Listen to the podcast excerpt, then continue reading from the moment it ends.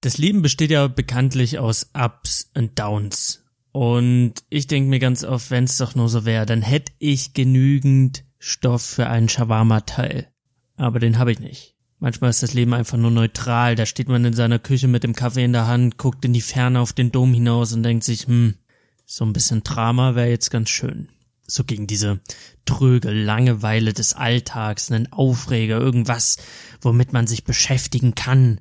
Ja, und dann denke ich an das vorangegangene Drama und denke mir so, ah, weißt du was, eigentlich ist es ganz gut, dass ich gerade nicht so viel zu erzählen habe. Eigentlich möchte ich mich gar nicht beschweren. Shawarma und Spiele. Herzlich willkommen zu Shawarma und Spiele, Folge 37 mittlerweile.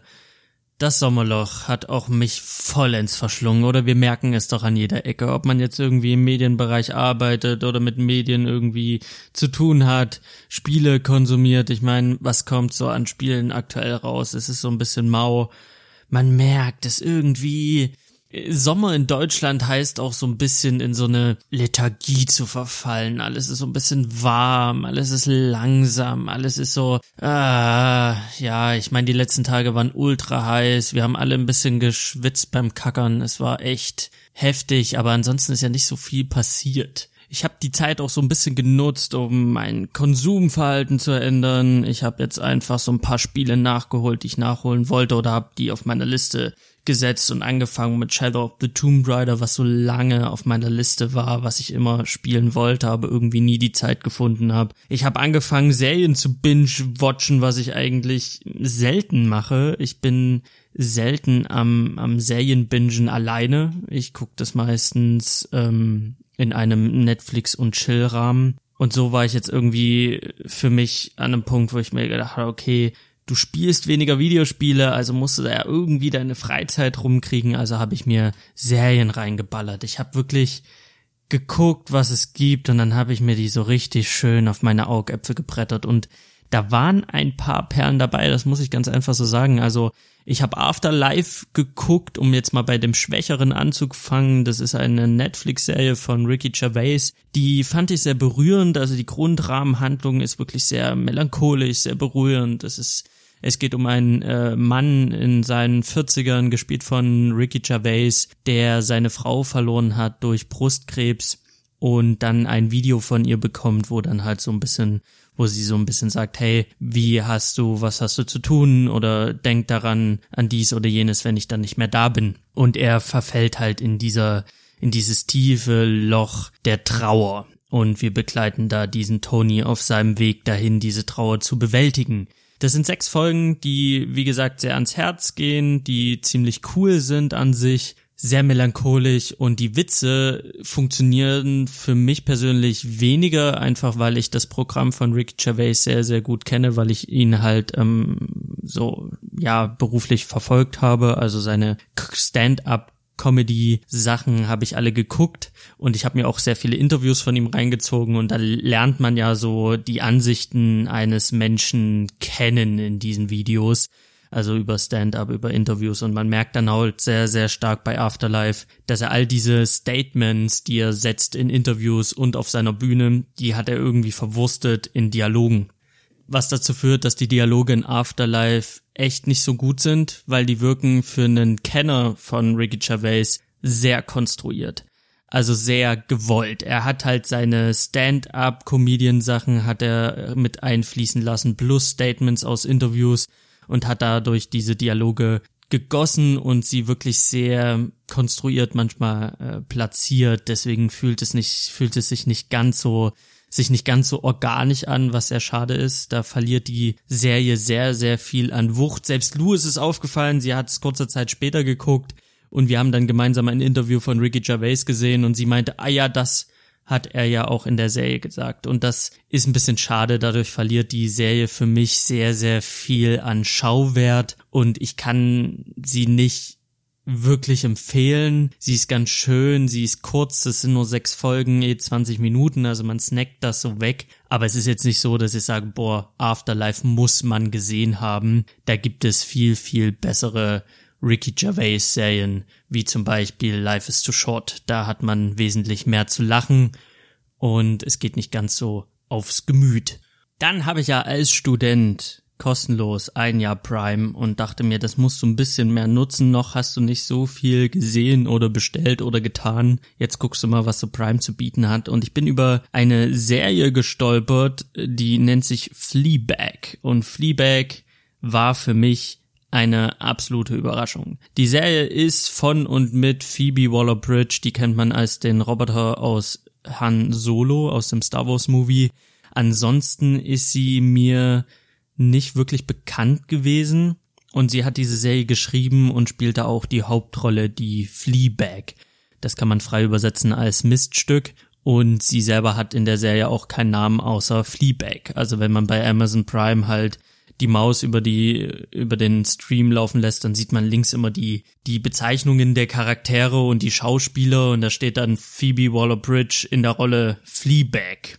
Und in Fleabag geht es um eine junge Frau, Anfang 30, die mit Problemen zu kämpfen hat und die man so ein bisschen äh, begleitet auf ihrem Weg durch den Dating-Dschungel London, aber auch beleuchtet bekommt, wie ihre Familiensituation aussieht und sie nimmt den Zuschauer halt mit. Sie durchbricht die vierte Wand und ich muss sagen, ich habe oft gesehen, wie Leute die vierte Wand durchbrechen, bei Malcolm drin. Ähm, dann gibt's noch den Kevin Spacey in House of Cards. Es gibt den Obdachlosen bei mir in der Nähe an der Haltestelle.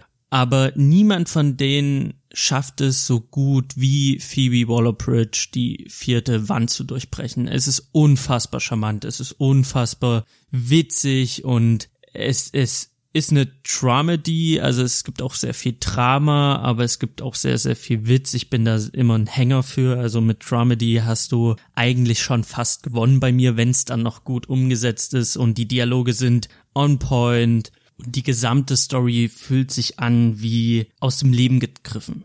Also ich finde, heutzutage hat, haben wir viele Serien, die sich so in diese Richtung bewegen und ich finde das auch sehr, sehr gut. Also wir haben Afterlife, da spürt man einfach, dass Wiki, Ricky, Ricky Gervais, dass Ricky Gervais da einfach eine Angst, die er anscheinend hat, in dieser Rolle, sich dieser Rolle, in dieser Rolle stellt. Er hat selber eine Frau, er albert mit dieser Frau sehr, sehr viel rum und das sieht man halt in seiner fiktiven Rolle, in dieser fiktiven Afterlife-Version sieht man das, wie er mit seiner Frau rumalbert, wie er halt, man hat halt die ganze Zeit das Gefühl bei Afterlife, Ricky Gervais spielt Tony und stellt sich dabei den Ängsten von Ricky Gervais, dass seine Frau irgendwann mal sterben könnte. Und deswegen fühlt es sich echt an, bis auf die gestellten Dialoge, die es ab und zu in dieser Serie gibt. Und bei Fleabag hat man das Gefühl, Phoebe Waller-Bridge lässt ein Stück weit von sich mit einfließen. Ich denke, als Autor, auch als guter Autor, bist du ja immer irgendwie an der Sache dran, die du, die du kennst. Ich glaube nicht, dass Phoebe Waller-Bridge in, in ähm, in, in Fleabag jetzt irgendwie ihre Lebensgeschichte nacherzählt. Es ist schon Fiktion, aber es fühlt sich echt an. Es fühlt sich nah an und es ist nah an den Lebensrealitäten von uns. Wir entdecken uns wieder in Fleabag, in diesem Charakter.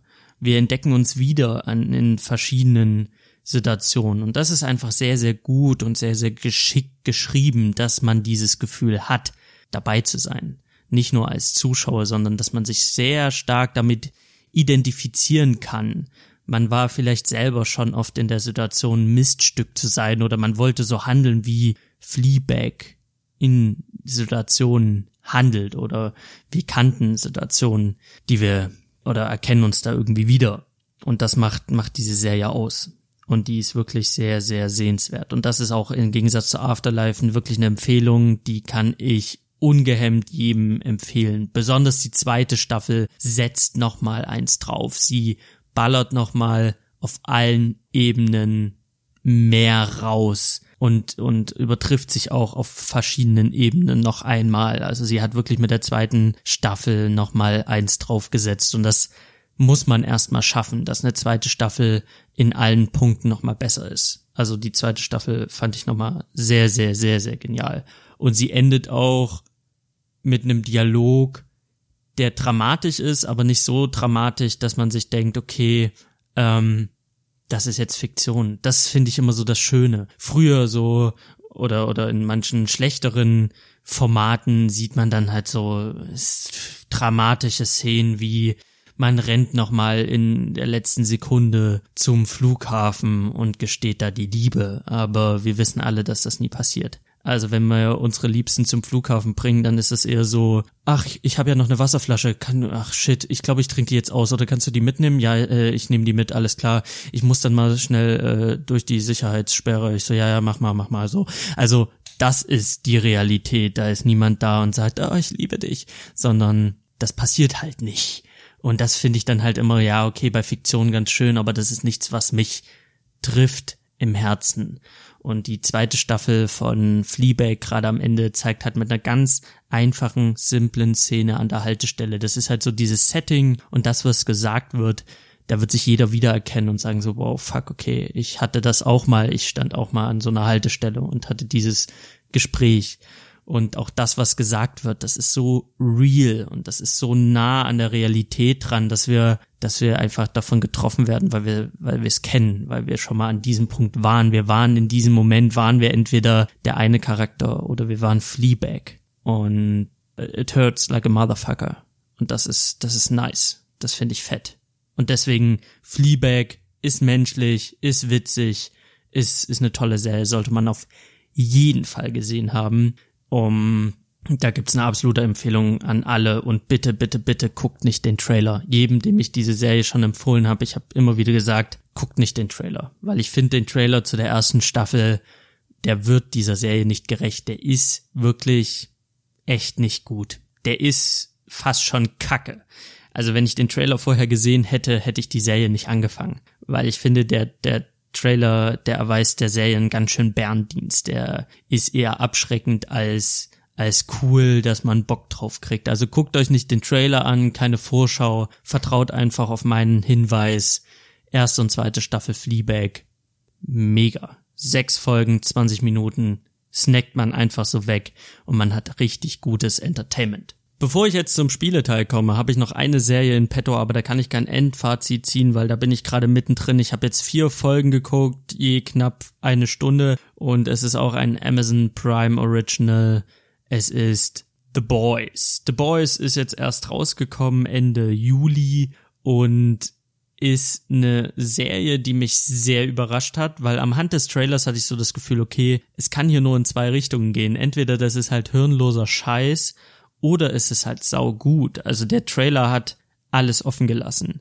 Und ich habe angefangen zu gucken und ich muss es bisher sagen, es ist schon überraschend gut. Ich habe nicht sehr viel erwartet, besonders als ich mitbekommen habe, dass die Macher von Supernatural oder die Erfinder hinter Supernatural dahinter stecken, hatte ich so ein bisschen das Gefühl, so, hm, okay, das wird jetzt bestimmt nicht High-Quality-Shit. Und trotzdem habe ich angefangen, diese Serie zu gucken. The Boys basiert auf einem Comicbuch und es spielt in einer Welt, in dem, in der gibt es ganz viele Superhelden, die ganz verschiedene Kräfte haben und es ist alles so ein bisschen angelehnt an Marvel, alles ein bisschen angelehnt eigentlich an alle Superhelden, die wir so kennen, also auch DC und es gibt auch ganz klare Parallelen, ähm, die man da erkennt, also der Superheld Homelander ist ganz klar eine Parodie auf Captain America. Und in diesen, in dieser Welt werden diese Superhelden gefeiert. Und darüber hinaus werden sie nicht nur gefeiert, sondern sie werden vermarktet. Also sie sind auf jedem Scheißprodukt sind sie zu sehen. Der schnellste Mann der Welt, also der so ein bisschen, ähm, ja, wie heißt denn der Typ von DC, der so schnell rennen kann? Ähm, The Flash. Flash war's. Der Flash von dieser Welt praktisch, der Typ heißt The Train. Der ist dann halt, der steht halt dann Model für Red Bull und steht Model für sonst welche Produkte. Und es gibt Merchandise und es ist halt ein Milliardengeschäft, was sich rund um diese Superhelden aufgebaut wird. Also es geht so diesen Schritt weiter, der den Schritt, den Marvel halt in ihren Comics nicht geht. Was wäre, wenn es wirklich Superhelden gäbe? Dann würde man eine Industrie darum bauen. Eine Industrie aus Marketing, Merchandise und ähm, irgendwelche Auftritte und Politik. Das ist so so ein bisschen der der Rahmen, der da stattfindet. Und gleich zu Beginn, also es ist auch im Trailer zu sehen, sieht man einen unbescholtenen jungen Mann mit einem einfachen Job, mit einer schönen Freundin und sie sind verliebt, sie sind jung, sie küssen sich und auf einmal explodiert die Freundin wie ein blutiger Luftballon in Fleisch, Knochen und einer Menge, Menge Blut vor seinen Augen. Das Blut spritzt ihm ins Gesicht von seiner Freundin. Er hält nur noch ihre abgerissenen Unterarme in der Hand, weiß gar nicht, was abgeht. Und es stellt sich heraus, dass der schnellste Mann der Welt sie umgerannt hat. Und wenn der schnellste Mann der Welt jemanden umrennt, dann ist das nicht so, wie, wie ein Mann, der eine Frau umrennt, sie fällt halt schnell auf die Knie und alles ist wieder cool, sie steht wieder auf, sondern es ist, als wäre ein ICE auf diese Frau gebrettert und sie zerplatzt halt in ihre Einzelteile durch die Wucht und das, ja, sch schnell sein. Auf jeden Fall ist sie tot und er hat's verursacht, der Superheld. Und der Superheld verpisst sich halt, ohne sich irgendwie darum zu kümmern. Am Ende gibt er noch schnell äh, irgendwie bei bei irgendeiner Nachrichtenshow so so ein Statement von wegen ja, äh, konnte ich jetzt auch nichts machen, sie stand halt mitten auf der Straße so bläh. Also er erzählt halt irgendeinen Scheiß, irgendwelche Lügen und am Ende interessiert's halt auch keinen Schwanz, was mit dieser Freundin da passiert ist, weil er ist halt der krasseste Superheld. Und diese krassesten Superhelden, naja, da gibt's halt mal Kollateralschäden, who cares? Es sind halt die werden vergöttert von den Menschen und es kümmert niemanden, was für eine Scheiße die halt bauen. Und dann sammelt sich halt dieser, dieser junge Mann, der äh, trifft dann zu einer Gruppe von anderen Menschen, die dann Jagd auf diese Superhelden machen, weil sie halt erkannt haben, dass diese Superhelden blöde Wichser sind. Und wir, bisher weiß ich noch nicht, wieso die anderen Typen, die dabei sind, wieso die jetzt Jagd auf diese Superhelden machen, aber das sind halt echt coole Charaktere und die wollen halt diese Superhelden zur Strecke bringen. Und das ist echt gut gemacht und das ist hart. Das ist ab 18, also es gibt vor jeder Folge gibt's so ein so ein äh, Disclaimer, da steht dann halt ja, es gibt Gewalt, Blut, Nacktheit, Sex so das Ding ist ab 18. Alle Kinder sollten jetzt lieber nicht das gucken. Und es ist halt wirklich echt hart. Also es gibt Szenen, da bekommt jemand eine Bombe in den Arsch gesteckt und explodiert von innen nach außen und das Blut klatscht durch die Gegend. Also das sind so Sachen, die man auch im Trailer sieht oder ein Baby mit Laseraugen und da wird halt einfach der Kopf von jemandem abgesenzt. Auch etwas, was man im Trailer sieht. Das ist schon heftig. Also das ist Platter pur und diese Serie behandelt in den ersten vier Folgen auf jeden Fall auch sehr gekonnt, sehr heikle Themen, was ich nicht gedacht hätte von dieser Serie, weil wir begleiten auch eine Superheldin, die halt in diesen Kadern der größten sieben Superhelden aufgenommen wird. Sie wird praktisch zu einem Avengers und das war halt ihr Lebenstraum. Und sie kommt halt dort an und sie ist das erste Mal mit einem anderen Superhelden alleine in einem Raum mit so einem Typen, der so ein Aquaman-Verschnitt ist und sie ist halt total aufgeregt und ist so, boah, ich hatte früher, hatte ich einen übelsten Crush on you und ich hatte so Poster von dir rumhängen. Und er ist so, ja, das ist ja witzig. Und dann zieht er halt seine Hose aus und fängt an, seinen Löris zu rubbeln. Und sie ist halt so, was zum Teufel? Und er ist so, ja, komm, hab dich mal nicht so. Und ich ja nur, ich hol mir ja nur einen runter, ist ja alles entspannt.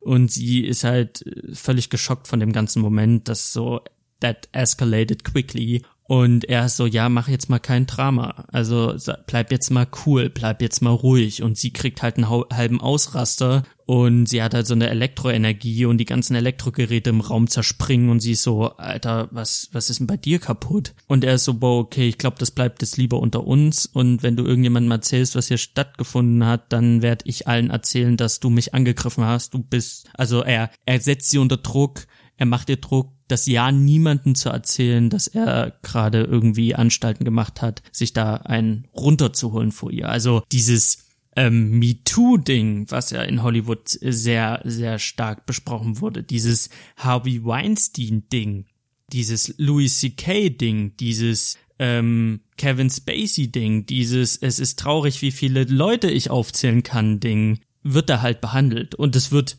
nicht so behandelt, dass man sich denkt, boah, okay, cringe oder hätte man lieber lassen sollen oder es wird hier nicht genügend Respekt der ganzen Sache gezollt, sondern es zeigt in diesem Superhelden-Setting, zeigt es einfach wie sowas dann halt funktioniert oder wie halt sowas äh, vonstatten geht. Dieses, wenn du halt deine Karriere weiterlaufen lassen möchtest, dann hältst du halt deine Schnauze.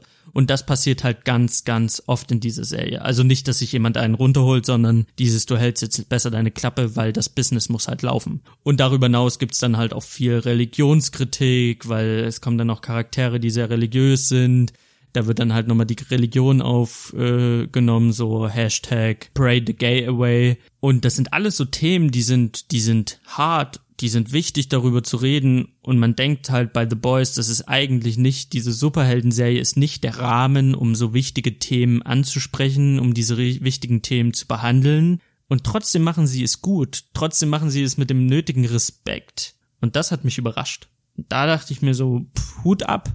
Also es ist jetzt nicht so, dass ich mir denke so, okay, ähm, die wollen jetzt hier eine ernste Komponente reinbringen und es funktioniert nicht, sondern es ist so, ja, äh, okay, okay, sie haben sich getraut, das mit einzubringen, das mit anzusprechen und es über, es, es funktioniert überraschend gut. Und dann hat man dann noch darüber hinaus diese harten Gewaltexzesse, wo dann halt wirklich Leute aufgeschlitzt werden, wo Köpfe explodieren, ähm, die halt echt hart sind und halt immer wieder diese Superhelden, die aber nie so eindimensional blöde Wichse sind, sondern man hat immer irgendwie so das Gefühl, okay, ähm, die machen halt ihren Job, manche davon strugglen selber so ein bisschen damit, was halt hinter den Kulissen passiert und denken sich so, okay, so ganz Superhelden-like ist das ja nicht. Dann gibt's welche, die haben einfach nur Angst, ihren ganzen Ruhm zu verlieren und machen deswegen Scheiße. Und dann hat man halt ganz viele Situationen, die echt echt unter die Haut gehen, die echt ganz cool sind. Also The Boys, vier Folgen bis jetzt gesehen, vier Folgen waren echt sehr, sehr gutes Entertainment. Also kann ich eben empfehlen, Fleabag gucken, The Boys mal reinziehen, wer damit so ein bisschen was anfangen kann, mit dieser Superhelden-Parodie, mit diesem ähm, Watchmen-Look, die die da haben, dann sollte man da echt, echt mal reingucken. Das ist bis jetzt gar nicht mal so schlecht. Also die, die erste Staffel hat acht Folgen, also wenn in den nächsten vier Folgen nicht der größte Unfug passiert, Moment, ich habe schon fünf Folgen gesehen. Damn, ich habe ganz schön gebinged. Wenn in den nächsten drei Folgen nicht der größte Unfug passiert, ähm, ist es auf jeden Fall eine Empfehlung. Sollte man sich mal reingezogen haben. Und damit habe ich an dieser Stelle wieder alles Natürlich nicht. wir kommen nämlich jetzt noch zum Spieleteil. Kommt mal mit rüber, kommt mal mit rüber. Wir gehen jetzt zum Spieleteil. Da geht's nochmal um Spiele. Da sage ich euch nochmal, was sich zu zocken lohnt.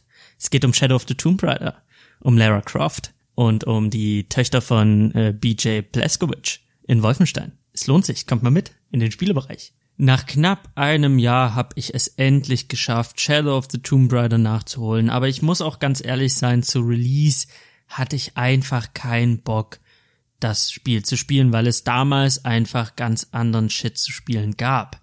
Und ich muss auch sagen, nach vier Uncharted-Spielen plus Lost Legacy und Tomb Raider, die Neuauflage der Trilogie, plus Rise of the Tomb Raider, da hat man das Gefühl, man hat halt alle Indiana Jones Spiele gespielt, die man spielen sollte, die gut waren, dass ich mir dachte, 70 Euro Vollpreistitel muss jetzt nicht unbedingt sein für Shadow of the Tomb Raider. Und ich habe mir, wie gesagt, ähm, den Game Pass Ultimate geholt, wo man dann Gold hat, plus Xbox Pass für PC, plus für Konsole, für einen Euro Testmonat. Und dann habe ich das Spiel für ein Euro durchgespielt und ich finde das völlig in Ordnung und ich bereue, bereue nichts. Bereut hätte ich aber 70 Euro. Da, das auf jeden Fall. Also es macht Spaß, aber ähm, dazu später mehr. Der Game Pass ist eigentlich eine ganz nette Geschichte jetzt, solange er so ein bisschen runtergesetzt ist.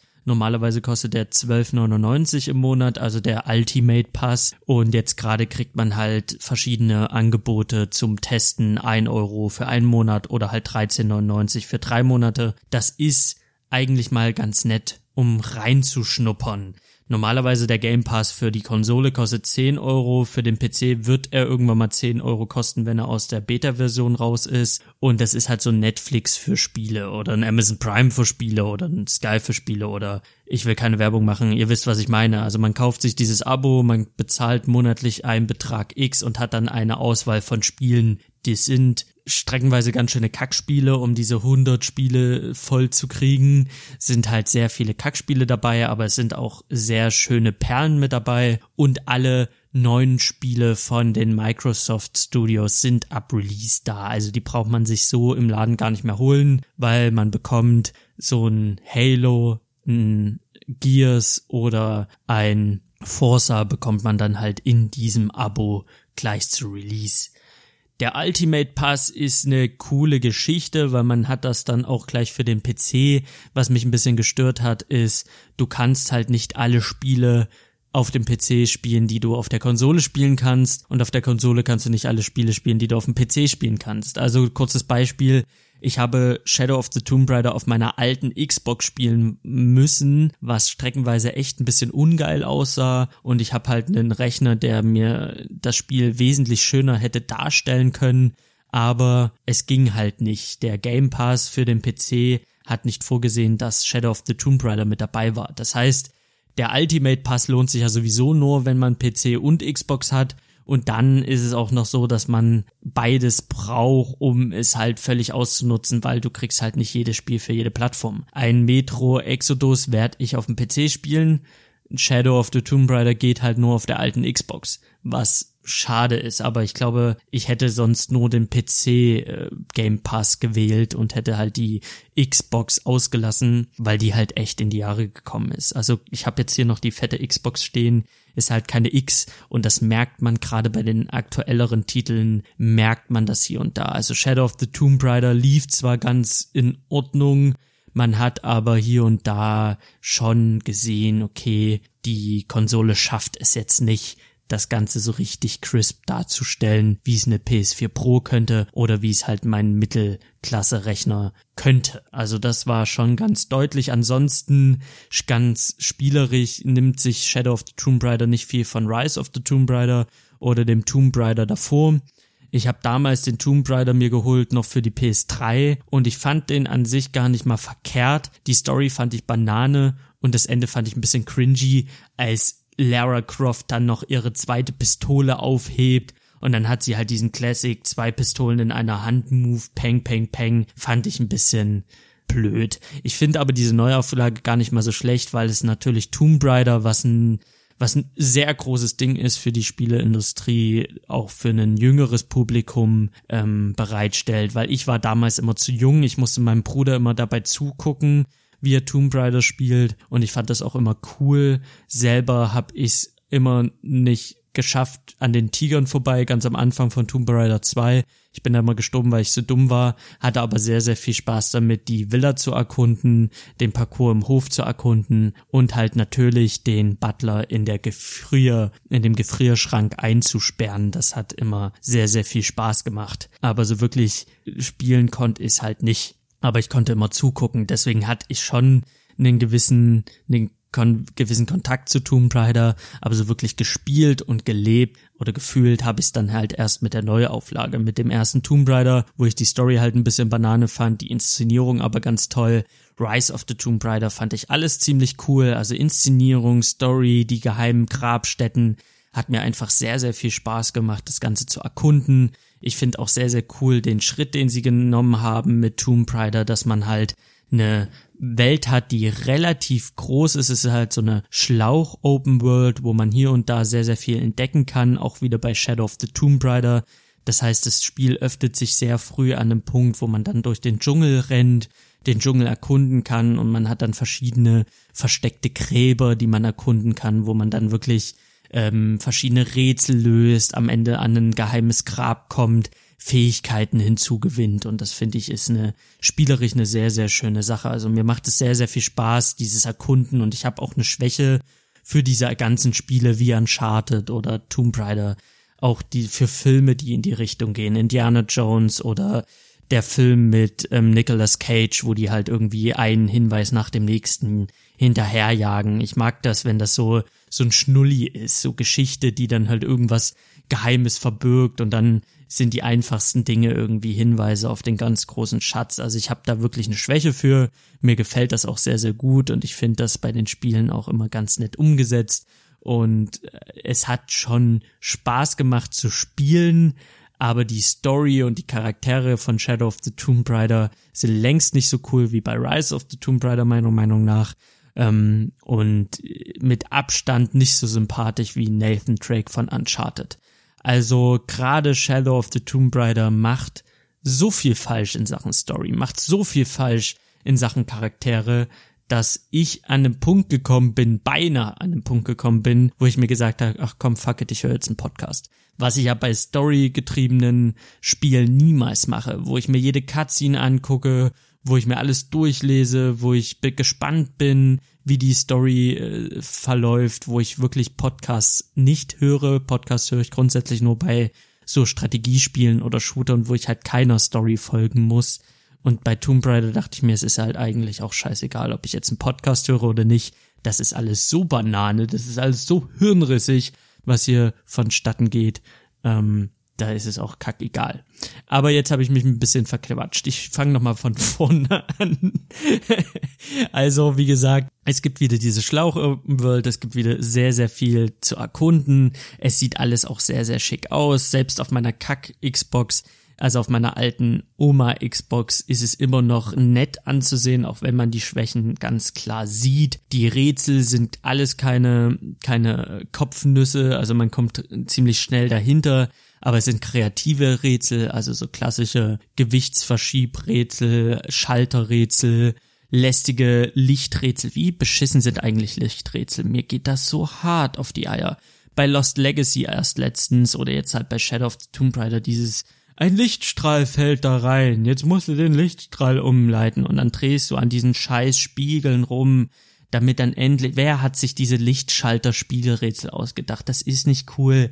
Das geht einem nur auf die Eier und dann stimmt der Lichtwinkel irgendwie nicht und dann muss man wieder irgendwie zum nächsten Spiegel hin. Dann hat man irgendeinen Spiegel falsch äh, gedreht und muss den nochmal umdrehen, aber dadurch muss der dritte Spiegel nochmal umgedreht werden. Uh, aber gut, gibt's einmal im Spiel, ist halt kacke, äh, muss man halt irgendwie drumrum. Ansonsten ist es spielerisch das, was man von Tomb Raider kennt und was eigentlich auch ganz, ganz spaßig ist. Man sammelt Trophäe, äh, man sammelt keine Trophäen, man sammelt halt irgendwelche Artefakte, äh, kriegt dadurch Erfahrungspunkte, man sammelt ähm, Verbrauchsgegenstände, Ressourcen. Mit diesen Ressourcen kann man seine Waffen dann optimieren und variieren. Da kann man dann alle Waffen, die man trägt, so Bogen, Handfeuerwaffe, Maschinengewehr, Schrotflinte, kann man dann halt verbessern, dass die halt äh, besser schießen, stärker schießen, leichter zu handeln sind, schnelleres Nachladen. Also da lohnt es sich, in den Ecken der Spielwelt zu gucken nach diesen Ressourcen, um dann seine Waffen aufzuwerten. Das ist ganz cool. Es gibt auch so ein Jagdding, also man kann auch Jagd machen auf die Tiere, die man im Dschungel findet, um dann halt daraus Fälle zu gewinnen, mit denen man dann wiederum sich irgendwelche Klamotten machen kann oder halt den Bogen oder irgendwelche anderen Waffen zu verbessern. Ich muss aber sagen, man findet ähm, in der Spielwelt, in diesen Vorratskisten so viele Fälle und so viele Tiersachen, dass das Jagen völlig irrelevant ist. Ich bin noch nicht einmal jagen gewesen in dem Spiel und trotzdem konnte ich alles upgraden und alles äh, so weit durchkriegen, wie es musste. Also das Jagdfeature in dem Spiel ist völlig zu ignorieren. Das ist ganz großer Müll. Also es ist, es ist egal. Man braucht es nicht. Den Jaguar, den muss man töten, weil es halt Teil der Story ist. Da kriegt man dann so ein Jaguar-Fell aber ansonsten äh, bin ich nicht einmal losgegangen, um irgendwelche Tiere zu jagen. Also das kannst du halt voll abessen, dieses, dieses Feature. Und ansonsten gibt's nicht so viel spielerisch zu sagen. Mit den Erfahrungspunkten kann man dann halt seine, seine, seine Fähigkeiten, sein Skill-Tree bearbeiten. Das sind dann halt drei Bäume, kennt man alles. Entweder man ist halt, man spezialisiert sich aufs Jagen oder man spezialisiert sich auf den Nahkampf oder man spezialisiert sich auf Vishni hast du nie gesehen, aber am Ende muss ich sagen, kriegt man alle drei Bäume voll, ohne sich groß Mühe geben zu müssen, weil es gibt halt für jeden Scheiß gibt's Erfahrungspunkte. Erfahrungspunkte für einen Kopfschuss, Erfahrungspunkte für das Finden von Sachen, Erfahrungspunkte durch, durch das Lesen von irgendwelchen Artefakten, Erfahrungspunkte durch äh, Vishni im Gebüsch sitzen. Also du kriegst ständig Erfahrungspunkte, steigst im Level auf, tust dir halt diese Skills freiballern, du fragst dich halt im Laufe des Spiels die ganze Zeit, brauche ich diese Skills wirklich? Kriege ich das Spiel auch durch, ohne diese Skills zu haben?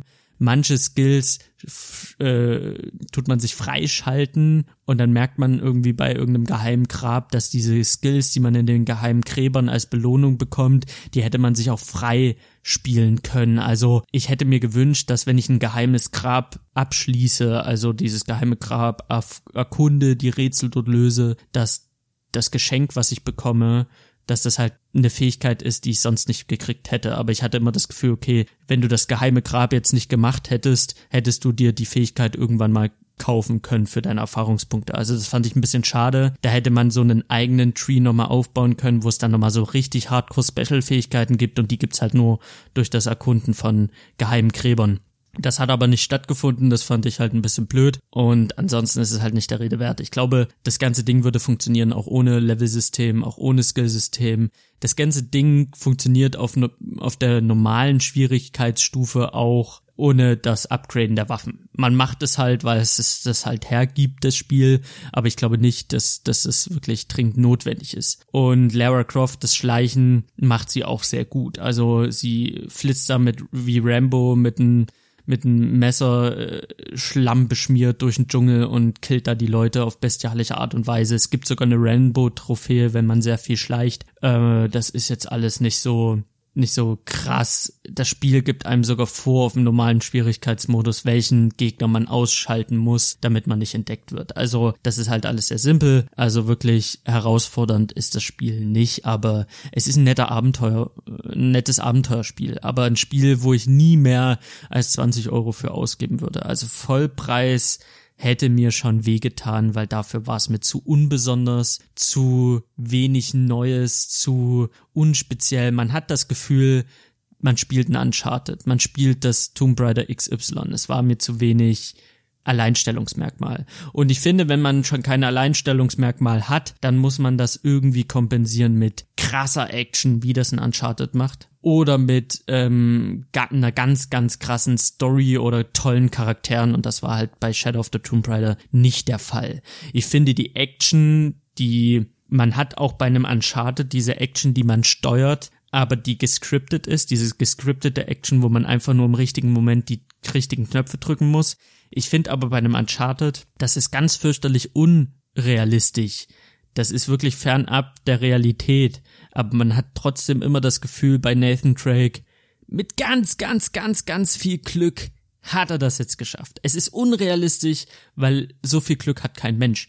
Aber rein theoretisch könnte man eventuell das wohl schaffen, hat man manchmal, also nicht, nicht durchgängig bei Uncharted, aber so dieses, dieses allgemeine Gefühl dieser Action ist schon so, da hat er aber Glück gehabt, der Nathan. Aber da hat er ganz viel Glück gehabt. Bei Shadow of the Tomb Raider hat man das nicht. Wenn Lara Croft durch diese Action äh, rennt, hat man die ganze Zeit das Gefühl so, das kann man nicht schaffen. Mit keinem Glück der Welt. Und das kommt dadurch zustande, weil Lara Croft, wenn sie springt, dann siehst du halt, wie eine unsichtbare Hand sie mehr oder weniger über den Abgrund nochmal hebt. Also das kann sie nicht übersprungen haben. Du hast ganz oft Momente, wo sie wie auf einem, auf einer Magnetbahn nochmal im letzten Moment wird sie nochmal so nach links weggeruckt, um dann nochmal den, den, äh, die Leiter oder, oder den, den Stein zu greifen, zu packen, an dem sie sich festhalten muss. Also man hat immer das Gefühl, eine übernatürliche Macht bewegt Tomb, also bewegt Lara Croft dort durch das Geschehen. Es ist noch mal mehr äh, unrealistisch als äh, Uncharted, unrealistischer als Uncharted. Es ist noch mal mehr Blödsinn und das ist, das kriegt man sehr deutlich zu spüren und man denkt sich die ganze Zeit, ist klar, Übrigens habe ich das immer nicht gemocht, wenn Kinder so waren. Wenn ich mit Kindern irgendwie einen Film geguckt habe oder so mit, mit Gleichaltrigen und die waren immer, ja, das ist, das geht gar nicht. Ist klar, ist klar, Alter, ist klar. Und ich denke mir so, Digga, das ist Fiktion, so. Ist klar, dass das nicht klar ist, so. Ist, wir gucken gerade einen fucking Trickfilm, so, raff dich mal. Geh mir nicht auf den Sack. Aber selbst bei, bei Shadow of the Tomb Raider war ich das Ekelkind, was ich die ganze Zeit dachte, ist klar, das geht gar nicht. Das ist, ach, ist klar, Alter, das geht nicht. Und das hatte ich bei Uncharted in der Form nicht. Auch wenn mir immer bewusst war, okay, so viel Glück kann kein Schwanz haben. Das so viel zum Thema äh, Action in Shadow of the Tomb Raider. Die Story, Leute, die ist richtig Banane. Die ist richtig. Also Leute, ich habe irgendwann mal nicht mehr durchgeblickt. Am Anfang nimmt Lara Croft in der, im Intro nimmt sie irgendein Messer, irgendeinen rituellen, rituellen Dolch.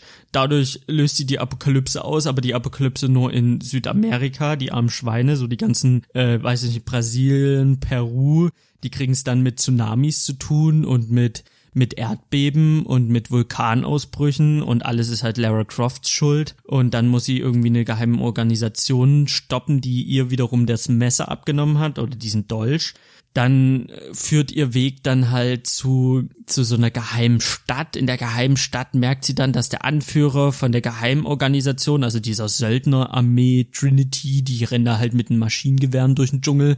Auf einmal ist der Anführer oder der Forscher dieser Trinity-Organisation in dem geheimen, in dieser geheimen Stadt der Häuptling. Und die Königin ist die Anführerin der Rebellion.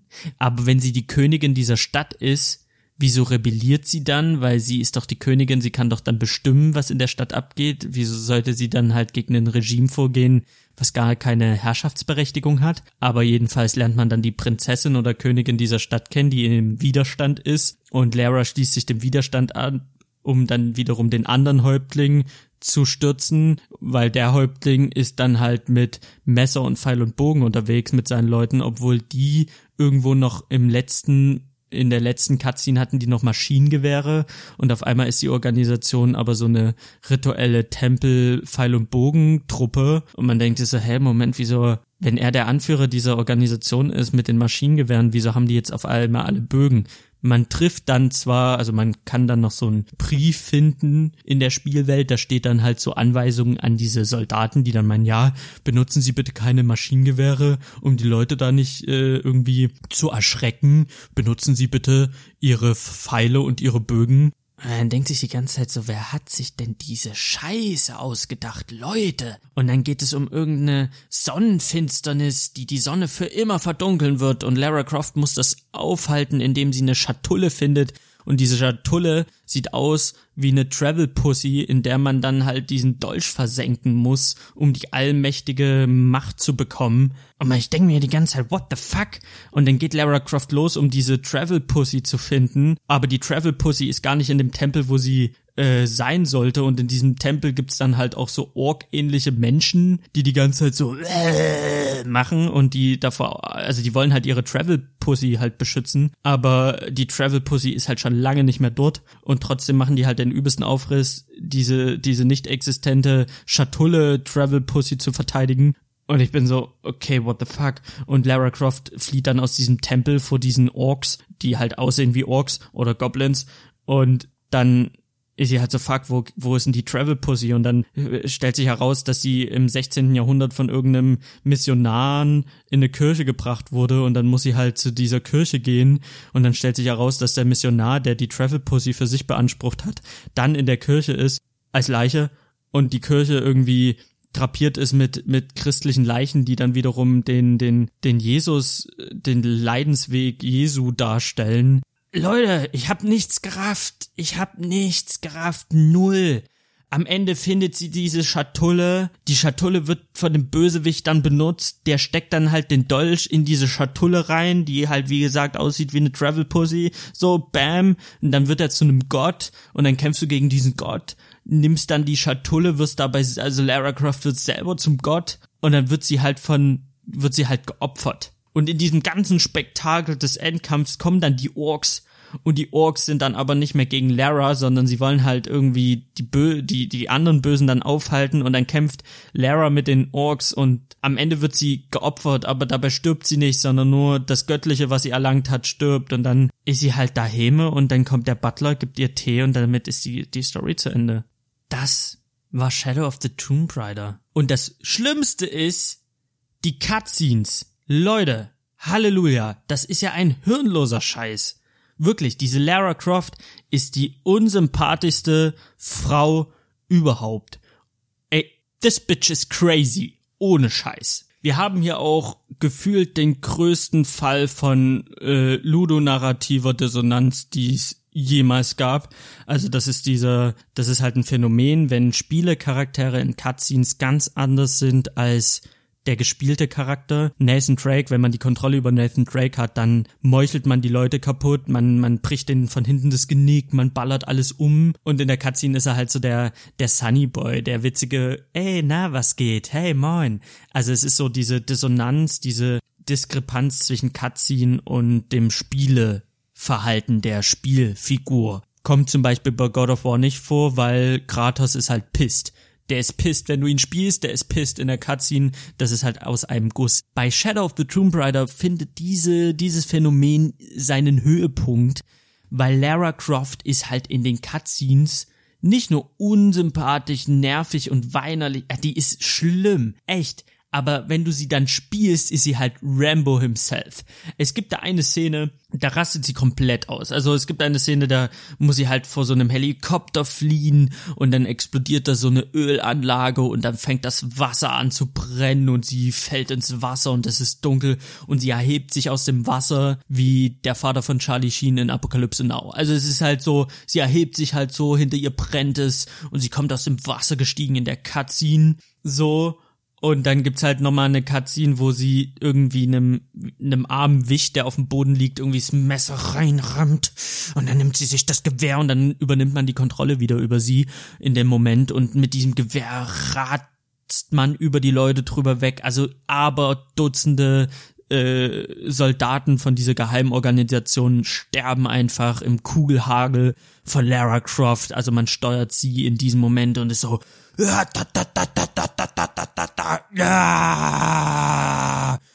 und es ist halt das übelste Feuerwerk und dann Cutscene, sie wirft die, das Gewehr weg und da sieht sie ihren Kumpel Jonah, Jonah Hill und geht halt zu ihm und ist so, ich kann das nicht mehr, Jonah, ich kann das nicht mehr, ich kann nicht mehr. Man ist so, okay, das ist jetzt doch dieselbe Person, die gerade aberdutzende Leute umgeballert hat? Also wirklich? Oder sie ist in dem, in der einen Situation ist sie voll so, ja, ich bin Lara. Ich bin Lara und ich bin hier, um eure Kultur kennenzulernen. Ach, ist das alles schön. Im nächsten Moment wieder Rambo, sticht sie die Leute ab, Blut spritzt durch die Gegend, bam, bam, bam, bam, bam, bam, bam, bam, bam. Und dann ist sie wieder, ich kann da nicht mehr, meine Freunde sind in Gefahr. Ich weiß gar nicht, was mit mir los ist. Irgendwie, ich kann das nicht mehr, ich kann das nicht mehr. Oh, dann denke ich, also da will ich einen Controller weglegen und aus dem Zimmer gehen. Das war mir echt streckenweise zu blöd. Das war heftig dumm. Und zwar all the fucking time. Es war wirklich, du hast, du hast eine völlig die hatte zwei Persönlichkeiten, diese Lara Croft, echt. Wenn du das spielst, du kannst keine Sympathie mit der aufbringen. Die ist so, ich habe die Apokalypse verursacht, es tut mir alle so leid. Und, ah, das sind die Arschlöcher, die machen wir fertig. Also, sie ist halt die ganze Zeit mal so, mal ist sie so, mal ist sie so, aber sie ist nie sympathisch. Sie ist immer eine blöde Kuh. Sie ist halt wirklich völlig irre. Die, die hat nicht mehr alle Latten am Zaun, die ist völlig durch, die Frau in Shadow of the Tomb Raider. Da war sie in Rise of the Tomb Raider noch irgendwie sympathisch. Das hat sie völlig verloren im letzten Teil. Also, Halleluja, die ist crazy ist die. Aber so viel zu Shadow of the Tomb Raider. Banane ist die Story, die Charaktere sind Banane. Das Spiel ist so, ja, ist nett, es macht ganz Spaß, aber auf gar keinen Fall Vollpreis zahlen. Mittlerweile kostet es auch gar nicht mehr so viel.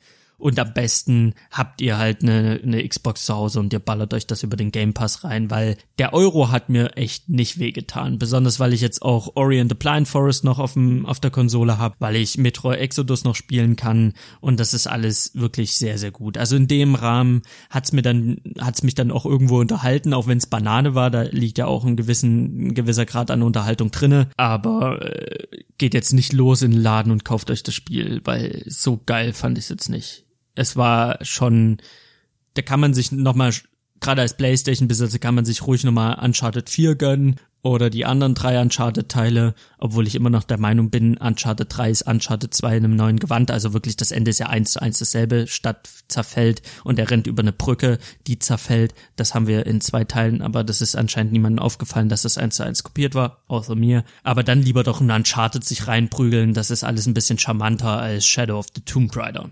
Abschließend, bevor ich hier den Sack zumache, rede ich nochmal über Wolfenstein Youngblood. Wolfenstein musste sich nämlich sehr, sehr viel Hate anhören die letzten Tage seit Release. Also Youngblood ist gerade bei Fans, glaube ich, nicht so gut angekommen. Und ich habe es gespielt und ich hatte so einen Moment von, okay, fuck, was stimmt denn mit mir nicht? Weil so verkehrt finde ich nicht. Aber da nochmal zurückgespult. Wolfenstein war für mich immer so was Böses. Ich habe von Wolfenstein als Kind gehört, habe aber auch gehört, dass es in Deutschland verboten war. Und für mich war immer, Wolfenstein ist halt ein verbotenes Spiel und das ist verboten. Und es war was Böses, was absolut Böses, weil ich nicht wusste, ich wusste nicht, was Wolfenstein ist, ich wusste nur, dass es böse ist. Und dann kam The New Order und ich dachte mir, okay, das Spiel kommt in Deutschland raus aber es ist ja böse. Oder? Das war doch schlecht. So, da war ich, weiß ich nicht, wie alt war ich, als Wolfenstein The New Order rauskam. Aber ich war noch, ich war erwachsen genug, um zu sagen, das gucke ich mir auf jeden Fall mal an. Und ich habe mir die Version geholt, die deutsche Version, und für mich war das immer so ein bisschen so, uh, okay, Wolfenstein. Und dann habe ich es gespielt und dachte mir, das ist ja, also, wie das halt so ist, wenn man als Kind irgendwie denkt, da ist irgendwas Schlechtes, was Böses, und dann setzt man sich als Erwachsener damit auseinander und merkt einfach, okay, man lernt halt das zu differenzieren, man lernt halt damit umzugehen und man merkt halt einfach, Wolfenstein ist ein geiler Shooter. Also The New Order, das hat mir so viel Spaß gemacht, dieses Oldschoolige, du hast eine Lebensanzeige, du hast eine Rüstungsanzeige, die Waffen waren wuchtig, die Charaktere waren völlig überdreht, es war alles so eine ja, es war alles so grotesk und es war, es hat einfach so viel Spaß gemacht. Also The New Order habe ich gespielt und ich war begeistert und dachte mir so, okay, Wolfenstein ist anscheinend eine Marke, die du im Blick behalten solltest. Und als The New Colossus rauskam, habe ich mich einfach mega gefreut und New Colossus war nochmal abgedrehter. Das fängt ja damit an, dass BJ Blazkowicz in einem Rollstuhl durch die Gegend eiert und die Leute abknallt, die, die Regime-Guys. Und das war einfach das war einfach witzig. Das war witzig, das war unterhaltsam, das war überdreht, das war über alle Maßen überzeichnet. Das hat natürlich alles noch so ein bisschen entschärft. Natürlich, man trifft dann auf Herrn Heiler in der deutschen Fassung, auf einen Hitler ohne Bart. Man, ja, okay, das wäre jetzt ein Spoiler. Es ist ein Spoiler, aber kommt Leute, New Colossus sollte man gespielt haben bis jetzt. Man tötet Hitler. also, es ist, es ist fucking großartig, weil es halt einfach, es ist wie, es ist, es ist völlig überdreht und die Charaktere sind fernab von gut und böse und das macht einfach Spaß zu spielen, weil es so grotesk ist. Und dann habe ich mich so ein bisschen in Wolfenstein durch New Order, New Colossus habe ich mich so ein bisschen verliebt. Ich habe das ich habe das einfach gemocht. Es war jetzt nie für mich ein Spiel, wo ich sagen muss, da muss ich jetzt, da freue ich mich so mega hart 70 Euro für auszugeben, sondern es war eher so, okay, für einen PC so ein Key oder dann halt bei der Playstation beim bei New oder war es halt äh, habe ich mir mal irgendwie im Sale für 20 geholt. Da war das für mich so ein Spiel so okay, das sind halt 10 Stunden einfach nur Geballer, Action und Absurdität und darauf habe ich Bock. Das macht mir Bock, das das ist kurzweilig, das spielst du halt einmal von vorne bis hinten durch, hast deine Freude damit und Schluss. Das ist jetzt nicht so ein Red Dead Redemption, so ein Epos, das, wo ich weiß, okay, da spielst du in einem Jahr, spielst du das nochmal komplett durch, du saugst in einem Jahr nochmal alles komplett auf, wenn dann die neue Konsole kommt, die dann abwärtskompatibel ist, wo du dann nochmal ein bisschen vielleicht von, von, äh, ja, der Leistung profitierst, oder, oder, oder, oder halt so ein, weiß ich nicht, Last of Us habe ich auch einmal so auf der PS3 gespielt, einmal auf der PS4 Pro, das war halt für mich so, das war halt für mich so ein Werk was man halt spielt. New, New Colossus, New Order ist halt stumpfes Geballer. Ist wie Doom. Das, das pfeife ich mir halt rein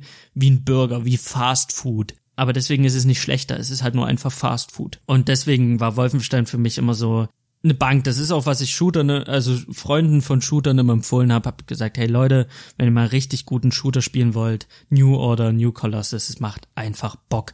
Habe ich auch, als ich in einem Spieleladen gearbeitet habe, habe ich das auch jemandem empfohlen, der war so, ja, ich suche hier noch einen Shooter. Ich, ich würde gern hier so ein bisschen was zum Ballern haben.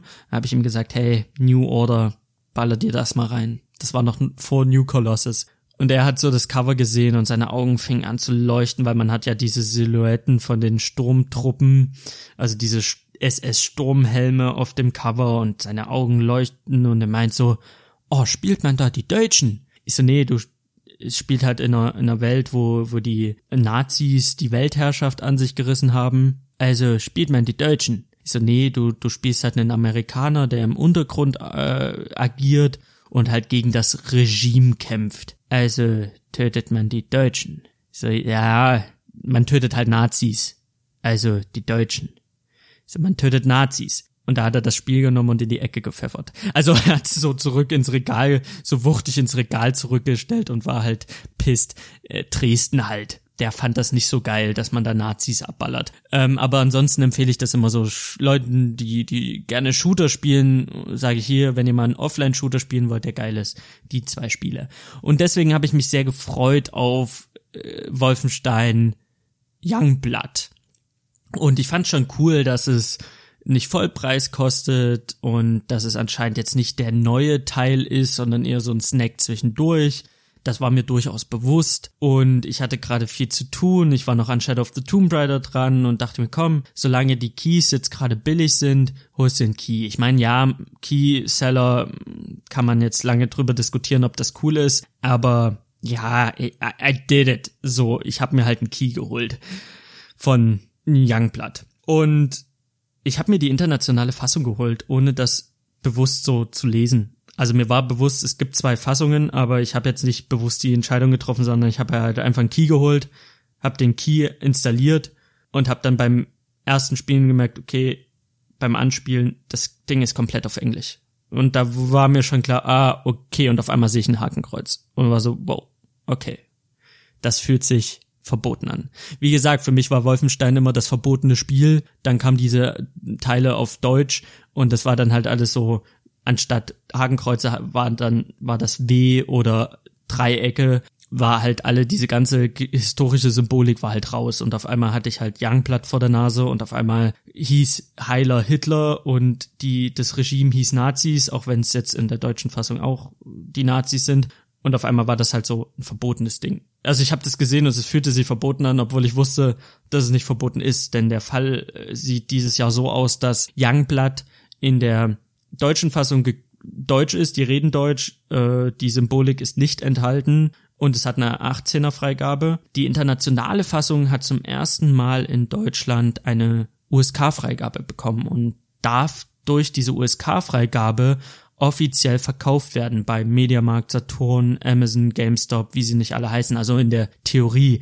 Mediamarkt und Saturn versperren sich vor der internationalen Fassung, weil sie das nicht unterstützen wollen. Aber grundsätzlich ist es halt möglich, die internationale Fassung ganz einfach zu kaufen. Man muss sie sich nicht aus Österreich importieren, sondern sie gibt es offiziell hat einfach den Hintergrund, dass diese Sozialadäquatsklausel, die es im Strafgesetzbuch gibt, die wurde jetzt zum ersten Mal auf Videospiele angewandt. Also früher war es so, das gab es halt in Filmen, deswegen kann Quentin Tarantino halt Hakenkreuze zeigen oder ein Steven Spielberg in Schindlers Liste, da ist das halt cool, in Anführungsstrichen, also da, da darf man das. In Serien wie zum Beispiel, ähm, wie hieß es, man in the High Castle, da durften auch die Symbolik gezeigt werden, weil Serien, Filme, die hatten halt so ein bisschen das, das Kunstding, in Kunst darf das verwendet werden, also diese Symbolik, Hakenkreuze, ähm, SS-Ruhen, all das, was so ins Dritte Reich fällt, ist grundsätzlich verboten. Du darfst es nicht zeigen, du darfst es nicht tragen, zu Recht. Du darfst es halt nicht ähm, hinaustragen, was, was absolut klar ist, unterstützenswert. Und diese Sozialadäquatsklausel hieß einfach in bestimmten Fällen, wenn es um Bildung geht, um Kunst geht, um Aufklärung geht, dann darf das gezeigt werden. Du darfst nämlich nicht einfach rumgehen und sagen, das ist ein Hakenkreuz, ein Punkt, sondern wenn du halt dich hinstellst, sagst hier, okay, Hakenkreuz zum Beispiel in, in Schulbüchern zur Aufklärung, zur Weiterbildung, darf das noch verwendet werden, aber du darfst es halt nicht einfach so offen tragen, was gut ist, so wie es ist. Aber Videospiele wurden dann halt immer ausgeklammert. Bei Videospielen war das bis dato nie erlaubt. Und jetzt gibt es halt diesen Fall Youngblood. Und bei diesem Fall gibt es halt diese sozial adäquat, ich glaube, sie heißt so, diese Regelung hat halt bei Youngblood Anwendung gefunden.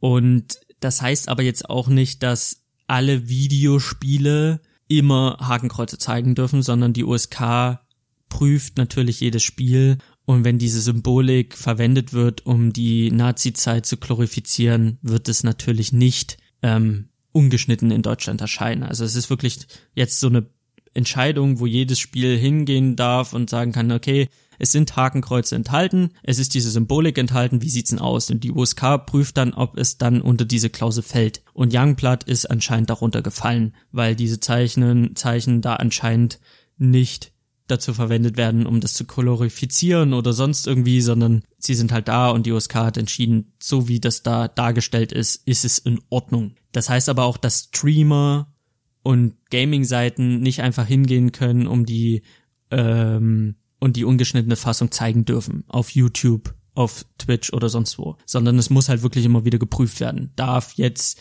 die, also die USK müsste dann immer wieder bei jedem Stream von Kronk und Cole gucken, ist das jetzt in Ordnung? Darf das jetzt gezeigt werden? Ich meine, das ist eine sehr, sehr strenge, äh, ja, ein sehr strenger Umgang mit dieser Symbolik. Und man kann natürlich sagen, oder natürlich ist ein Teil von mir, der sagt, es ist ein Videospiel. Die Nazis werden dadurch nicht mehr Nazis, die das spielen. Die wollen es vielleicht auch gar nicht spielen, weil du ballerst halt die Nazis so richtig krank um. Ähm, und es ist ja jetzt nicht so, dass das Spiel Nazi-Propaganda ist, sonst wäre es ja auch gar nicht ähm, ungeschnitten erhalten gewesen. Aber so generell Videospiele, ich finde dann immer so, es wirkt halt albern. Wenn Hitler in der deutschen Fassung der Bart fehlt, wenn die Symbolik irgendwie verändert ist, wir wissen ja, was da eigentlich sein würde, dann denkt man sich immer so, okay, traut man mir als erwachsener Mann das jetzt nicht zu, das differenziert zu sehen, das zu sehen, wie es, also das sind dann so Fragen, die ich mir stelle dass man das dann doch manchmal so ein bisschen albern findet, dass da so streng mit umgegangen wird.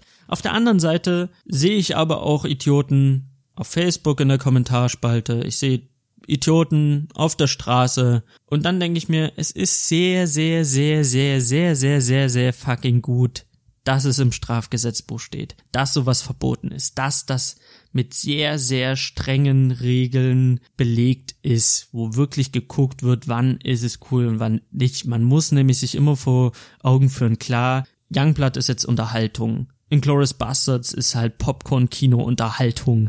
Das ist halt wirklich jetzt keine, keine, ne, das ist jetzt nicht Schindlers Liste, also das muss man ja auch sehen das ist halt alles Unterhaltung und dann ist es auch in dem gewissen Rahmen in Ordnung, aber ich finde, man muss halt immer diesen schmalen Grat gehen, weil das kann halt auch schnell kippen und ich finde, diese ganze Symbolik steht halt auch für den Massenmord an Menschen und das darf man nie vergessen. Also diese Symbolik ist ja geschichtlich geprägt und da muss man wirklich Einzelfälle angucken und Einzelfallentscheidungen treffen und natürlich denke ich mir manchmal, ah ja, kommt, habt euch nicht so, es, wir, wir sind erwachsen genug und Spiele sollten dasselbe Recht haben und kommt mal aus der, aus der Potte so, wir, wir müssen uns weiterentwickeln oder wir müssen, wir müssen, wir müssen. Und dann habe ich aber auch wieder demütige Momente, wo ich mir denke, ja, okay, wir sollten aber auch nicht anfangen, leichtfertig damit umzugehen. Und das macht die USK ja auch nicht. Sie sagt ja auch ganz klar, okay, bei Youngblood haben wir es jetzt erlaubt, aber wir werden uns weiterhin jedes Spiel angucken und Einzelfallentscheidungen treffen. Das heißt, das nächste Spiel mit Hakenkreuzen wird vielleicht abgelehnt, weil es eben, weil die USK sagt, okay, in dem Rahmen möchten wir es nicht erlauben. Und das ist auch gut so. Also ich schwank da immer so hin und her zwischen, ach komm, das macht jetzt den Braten auch nicht fett so. Die Assis bleiben Assis, die Nazis bleiben Nazis, so gebt mir mal das Spiel ungeschnitten. Auf der anderen Seite denke ich mir so, ja, okay, es ist aber auch Symbolik mit einer Geschichte und das sollten wir nicht leichtfertig behandeln und das ist natürlich dann noch, das kann man natürlich dann auch weiterspinnen auf auf Wolfenstein, ob so ein Youngblood so abgedreht das ist, ob das der richtige Rahmen ist für Hakenkreuze. Ich muss aber auch sagen, beim Spielen, außer der erste Schreckmoment, wo ich mir dachte, boah, okay, das ist jetzt erlaubt, hat's mich null gestört. Also das Spiel hat für mich nicht dazu gewonnen durch die Symbolik oder durch die Sprache, dass die jetzt Nazis heißen und Hitler Hitler heißt. Das hat für mich nichts bewirkt. Das hat für mich keinen Mehrwert äh, gebracht ich hätte das Spiel genauso oder ich würde das Spiel genauso spielen, wenn es New Colossus, wie bei New Colossus wäre oder wie bei New Order. Also ich habe die Vorgänger gespielt, geschnitten, ich spiele gerade Youngblood ungeschnitten und ich merke nicht keinen Mehrwert in dem Sinne von, ja, endlich sehe ich ein Hakenkreuz, so geil, sondern die sind halt zu sehen, aber es ändert nichts an meinem Spielspaß es macht's nicht besser, es macht's nicht schlechter, es ist halt einfach da. Das ist so meine Erfahrung jetzt gerade mit Youngblood. Meine Erfahrung geht natürlich aber weiter. Ich habe Youngblood angefangen, ähm, die Story beginnt gewohnt abgedreht, die Charaktere sind abgedreht, die Blaskowicz-Töchter sind überdreht, vielleicht ein bisschen zu überdreht. Ich vermisse sehr den ähm, BJ Blazkowicz, also den Hauptcharakter aus New Colossus. Der war einfach cooler, der war kerniger. Die Mädels sind halt so ein bisschen, so ein bisschen teen. Die sind so ein bisschen albern. Also albern ist das Ganze immer gewesen, aber es war halt, es ist halt diese Form von Albernheit, wo ich dann mir denke, hm, ich bin nicht dagegen, eine Frau zu spielen in Wolfenstein oder Frauen. Ich hätte mir aber eine gewisse Kernigkeit gewünscht, die mir da abhanden gekommen ist. Ansonsten fehlen mir auch so die ganz, ganz abgetretenen Charaktere, die wir einfach hatten in gerade New Colossus. Ja, also die F Frau Engel hieß sie, die ist ja völlig durch. Und das hat auch immer Spaß gemacht, diese völlig durchgeknallte Alte zu haben. Diese Charaktere fehlen mir so ein bisschen. Mir fehlt dieser Funken Wahnsinn, den New Colossus einfach hat. Und auch die New Order.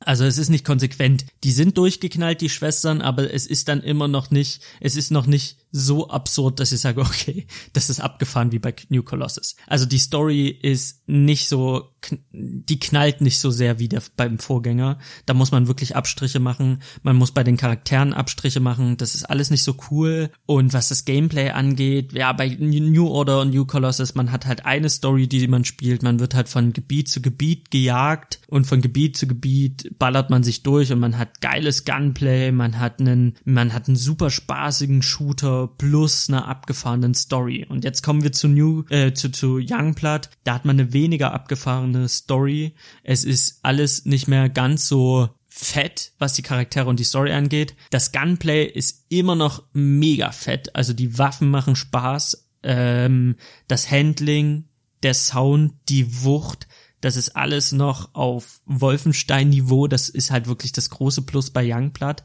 Es macht halt mega viel Spaß. Aber das, was Youngblood, ich glaube, auch in der allgemeinen Wahrnehmung so ein bisschen das Genick bricht, ist, es ist ein Koop-Shooter, den man alleine spielen kann, der auch alleine sehr gut funktioniert, aber alle Koop-Shooter-Elemente enthält, die sehr, sehr Geschmacksfrage sind. Also es ist mehr oder weniger ein Wolfenstein Youngblood Destiny. Du hast Paris als Spielwiese, du hast verschiedene Bezirke in Paris und die Welt ist relativ offen. Es ist fast schon ein open-worldiges Paris, in das man sich bewegt, also sehr, sehr viel offener als die Vorgänger. Und man bekommt verschiedene Aufträge. Man hat vier Hauptraids, die in der Story verankert sind. Man muss halt die, die drei großen Brüder plus den vierten Bruder, der sich dann am Ende eröffnet, den muss man halt erobern. Das sind so, die Brüder sind halt so Türme, so verbunden mit Technik, die muss man halt erobern. Das sind so riesige Festungen. Diese, diese drei Festungstürme muss man erobern, plus den vierten Festungsturm, um halt in der Story voranzuschreiten. Und die sind, das sind Raids, die werden auch als Raids bezeichnet. Also die sind schon darauf ausgelegt, dass man mit einem anderen Kumpel da reinrennt und das alles niedermacht. Um an diesen Punkt zu kommen, muss man aber im Level aufsteigen. Das Levelsystem ist sehr, sehr viel heftiger als in den Vorgängern. Also die Gegner haben auch einen Level. Wenn Gegner zu stark sind, haben die auch einen roten Totenkopf. Das kennt man aus einem Witcher-Rollenspiel. Das kennt man aber auch aus einem Destiny, dass man an einem Punkt kommt, wo die Gegner dann halt ein Symbol haben, das ganz klar sagt, das ist noch zu heftig für dich. Und das ist jetzt beim Youngblood genauso der Fall. Das heißt, man kommt schnell an einen Punkt, wo man dann Nebenmissionen machen muss, um im Level aufzusteigen, kann dann halt verschiedene Fähigkeiten dazu gewinnen. Man gewinnt immer an Damage dazu, man kann sich mehr Lebenspunkte kaufen, man kann sich mehr Rüstungspunkte kaufen, man sammelt in der Spielwelt Münzen. Mit diesen Münzen kann man dann die Waffen verbessern, individualisieren nach seinem eigenen Spielstil. Man kann den Schleichmodus wählen im Skilltree, man kann aber auch der Hau drauf sein und so schreitet man halt in der Story voran, indem man halt sehr viel grindet. Man muss sehr viele Nebenmissionen machen, um dann endlich mal so einen Bruder anzugehen, so eine Festung, ohne richtig hart auf den Sack zu bekommen. Und diese Nebenmissionen sind halt ganz klassisch. Finde XY, töte XY, äh, verschaffe dir X, gehe zu Y. Also diese ganz, ganz klassischen Destiny, Shooter, Missionen. Und ich glaube, das stößt vielen sauer auf. Und ich persönlich muss sagen, mir würde es auch sauer aufstoßen, wenn ich weniger Arbeit hätte. Durch Arbeit bin ich halt nicht immer an einem Rechner dran, deswegen habe ich dann nach Arbeit immer mal so ein, zwei Stunden, die ich zocken kann. Und da fiel mir dieser Verschleiß nicht so stark auf. Er fiel mir auf, aber er ging mir nicht so hart auf die Eier. Ich habe aber auch gemerkt an so einem Wochenende, wo ich dann mal durchzocken konnte, da ist es mir dann schon mehr auf den Sack gegangen. Es sind so Punkte wie, man nimmt die Mission A an, man geht in, in, in das Gebiet rein und man hat halt drei Gegner. Tötet diese drei Gegner, man findet irgendwann das Missionsziel, löst die Mission. Irgendwann mal kriegt man Mission C und Mission C geht halt wieder in dieses Gebiet und man hat wieder dieselben drei Gegner, weil man, man steuert das halt diese ganzen Gebiete sind halt mit U-Bahn-Stationen miteinander verbunden. Und man weiß dann schon irgendwann, wenn du in, bei der U-Bahn-Station XY rauskommst, da steht halt immer der eine Typ an der Ecke und die anderen beiden an der Ecke. Und es sind immer wieder dieselben Gegner an derselben Position, die du töten musst. Und wenn du dann zum fünften Mal eine Mission machst, die an dieser selben, in dieser selben Region stattfindet, dann ballerst du immer wieder dieselben drei Typen ab. Wenn du dann eine Mission in dem anderen Gebiet machst, weißt du, okay, wenn du jetzt die Treppe raufgehst, ist wieder der Wachhund und die drei dicken Gegner plus der zweite, der irgendwo auf dem Dach chillt. Dann machst du die Mission fertig. Irgendwann hast du wieder die, eine andere Mission, die aber wieder in dem Gebiet spielt und wieder hast du den Wachhund. Dann kriegst du wieder eine Mission, musst wieder in das Gebiet, passt wieder den Wachhund. Dann hast du wieder eine andere Mission, da weißt du, du kommst da raus, da ist ein riesen fetter Cyborg-Gegner den ballerst du um, irgendwann mal kriegst du wieder eine Mission und bist wieder an diesem mega fetten Cyborg Gegner. Also es ist so repetitiv, immer wieder dasselbe, immer wieder dasselbe. Gerade diese, diese Nebenmission, die man machen muss, um im Level aufzusteigen, immer wieder dieselben Gebiete, immer wieder dieselben Gegner, immer wieder derselbe Weg, immer wieder dasselbe. Du musst auch streckenweise in einem Gebiet musst du einen Typen finden, in demselben Gebiet musst du in einer anderen Mission aber eine Kassette finden. Also es, es wiederholt sich alles sehr, sehr stark. Und ich muss auch sagen, du kriegst halt die Hauptmission immer angezeigt, dann kriegst du die Nebenmission mit einem anderen Icon angezeigt. Und das Navigieren über diese Icons und der Minimap ist halt sehr, sehr schwierig, muss ich sagen. Also es gibt ganz oft Momente, wo ich Minuten äh, fast stundenlang durchs Gebiet renne und nicht weiß, wo ich hin muss, weil mir nicht, ange nicht vernünftig angezeigt wird, wo das nächste Ziel ist. Und dann renne ich dort Kreise und Kreise, bis mir einfällt, ah, okay, vielleicht gehst du mal da lang und dann muss ich irgendwie in der hinterletzten Ecke in, durch, durchs Gulliloch runter in die Kanalisation. Aber da bin ich halt wirklich in der Mission, die eigentlich zehn Minuten geht, bin ich halt eine Stunde beschäftigt, weil ich einen Weg suche. Und das ist halt immer Kacke. Und diese, dieser Koop-Shooter-Aspekt, der dünnt das Spiel natürlich aus. Dadurch ist die Story nicht so geil, die Charaktere sind mau und du hast halt immer wieder dasselbe. Was darüber hinweg tröstet, ist halt das Gunplay. Was darüber hinweg tröstet, ist die Action. Es macht einfach unfassbar viel Spaß, mit der Schrotflinte durch die Nazis zu prügeln, so ratatatatata. Bin ich ein einfacher Mann? Bin ich ein einfacher Mensch? Da bin ich, da bin ich, da bin ich simpel gestrickt. Das macht einfach Bock den Leuten dort die Köpfe abzuballern. Das hört sich natürlich mega primitiv an, mega gruselig an, weil man sich denkt, oh, okay, der wichst sich einen auf Gewalt. So ist es natürlich nicht. Man muss aber mal sagen, so, es ist halt wie ein Rambo gucken. Da weiß man, das ist Quatsch, das ist völliger hirnloser Schwachsinn. Und trotzdem ist es Action, die man halt mitnimmt im Kino. Oder äh, Fast and the Furious. Man weiß halt, das ist der letzte Kackrotz, aber an einem gemütlichen Sonntag nimmst du das halt mal mit. Und das ist für mich Wolfenstein. Also da brauchen wir nicht darüber zu reden, äh, Shooter mit, mit Pistolen auf Menschen, virtuelle Menschen schießen und oh mein Gott, ist das grausam. Es ist halt hirnloser Quatsch, der mir aber ehrlich gesagt Spaß macht. Das kann man jetzt auf einer moralischen Ebene auseinandernehmen, da kann man sich drüber aufregen oder sagen so, oh okay, das finde ich halt schon irgendwie bedenklich, dass du daran Spaß hast. Aber Leute, ihr habt daran Spaß es macht schon Bock. Und das ist ein, ist ein geiler Sound und du ratzt da durch und das macht schon Spaß. Und das ist halt der große Pluspunkt an Youngblood, wo man viele, viele Fehler und Schnitzer dem Spiel einfach verzeiht. Zum Beispiel, dass die Gegner streckenweise ganz schöne Bullet Sponges sind. Also die, die saugen die Kugeln nur so auf. Also du ratterst manchmal ein ganzes Magazin in den Gegner, bevor er umfällt. Das ist schon nicht so geil. Du kannst natürlich die, die ganzen äh, Pistolen mit diesen Münzen, die du findest, halt aufwerten, die du, die du halt in der Spielwelt findest. Da wird es ein bisschen angenehmer, dann fallen die Gegner auch schneller um, wenn du dann irgendwann die Waffen auf einem bestimmtes Level gehoben hast, wo sie dann halt cool sind oder stark sind. Bis dahin fressen die meisten Gegner sehr, sehr viele Kugeln. Und es gibt jetzt auch so dieses, dieses Munitionssystem und Rüstungssystem, dass Gegner haben halt verschiedene Rüstungen und du musst dann halt anhand dieser verschiedenen Rüstungen die passende Munition wählen. Das heißt, nicht jeder Gegner, nicht jede Munition ist effektiv auf jeden Gegner.